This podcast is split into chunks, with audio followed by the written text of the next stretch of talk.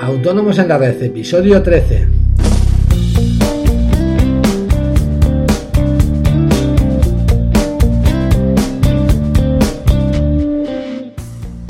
Muy buenos días y bienvenidos una vez más a Autónomos en la Red, el podcast en el que todos los días, de lunes a viernes, tratamos en 5 minutos la actualidad fiscal y laboral y en general todo lo que rodea el mundo de los autónomos. Hoy es martes, programa 13. Mm, bueno, mejor no pensarlo. Eh, ¿que ¿Cómo podéis contactar con nosotros? Eh, muy fácil, a través de nuestro formulario de contacto en asesoríafiscalautónomos.es podéis enviarnos vuestras consultas, sugerencias y cualquier comentario que me queráis hacer. Como siempre os digo, ya sabéis que vuestro feedback es muy apreciado y nos ayuda a mejorar este podcast. Eh, bien, hoy voy a tratar un tema que, que, está despertando en mí cierta preocupación porque cada día más personas me preguntan si pueden facturar sin estar dados de alta como autónomos. Eh, lo que quiero es hacer un programa en el que voy a ser muy franco y contaros todos los inconvenientes y problemas que puede acarrearos.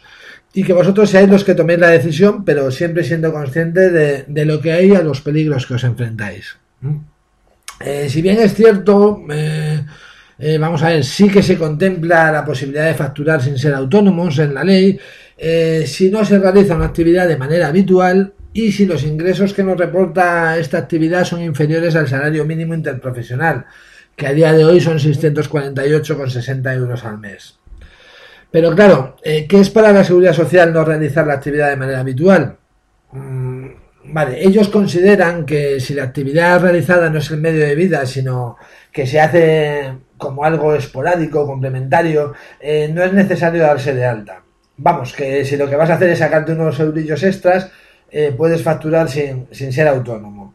Eh, para ello no debes emitir facturas periódicamente y además no ganar más del salario mínimo interprofesional, como hemos dicho antes. ¿Vale? Pero ojo, eh, como factures todos los meses, aunque sean facturas de un importe insignificante, sí que considerarán que estás realizando una actividad de manera habitual y puedes tener problemas. ¿Vale? y sobre todo, buena atención para los casos que también me comentan muchas veces, eh, y tenéis que tener claro que si facturáis sin ser autónomos, supone que como te pillen, claro está, y estés cobrando la prestación por desempleo, la pierdes automáticamente. Eh, bien, eh, existe una manera de facturar sin ser autónomo y es darse de alta en Hacienda, en el censo de empresarios profesionales y retenedores. Así Hacienda consigue controlar tus ingresos y saber lo que ganas, que, en el fondo es lo que quieren.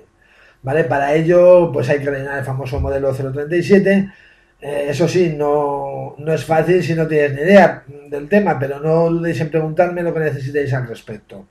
Aunque ya le dedicamos el, episodio 5, si no recuerdo mal, eh, si veo que hay demanda puedo hacer un episodio más amplio sobre él, pero eso sí, ya os avanzo que divertido no va a ser.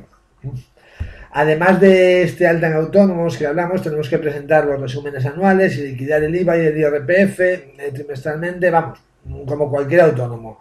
Eh, tienes las mismas obligaciones fiscales que cualquier autónomo, que no se te olvide. ¿Mm? De momento lo que lo único que nos ahorramos es el pago de las cuotas de la seguridad social.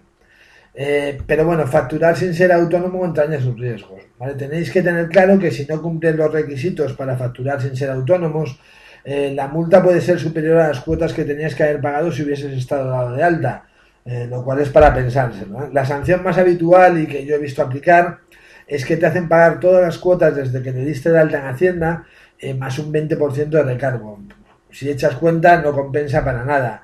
ya sé lo que me vais a decir, que es un episodio de lo más paternalista, pero es que el tema lo merece. Pensad un poco, meditar desde mi punto de vista no merece la pena. Recordar que yo os tramito la alta gratis, eso sí, las cuotas de la seguridad social hay que pagarlas, pero escuchar los episodios 8 y 9 eh, y os enteraréis de la cantidad de bonificaciones que existen. Y lo malo es que cuando la seguridad social te pilla ya no puedes acogerte a esas bonificaciones.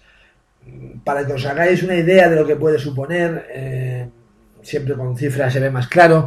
En seis meses con la tarifa plana lo que pagaríamos de seguros sociales serían unos 318 euros en, números redondos. Si nos pillan sin estar dados de alta, esos mismos seis meses costarían recargos incluidos 1.903 euros, casi multiplicado por seis. Eh, ¿De verdad merece la pena el riesgo? Bueno, ya eso es una cosa vuestra. Eh, muchísimas gracias por vuestra atención. Espero que el programa de hoy os sirva de ayuda.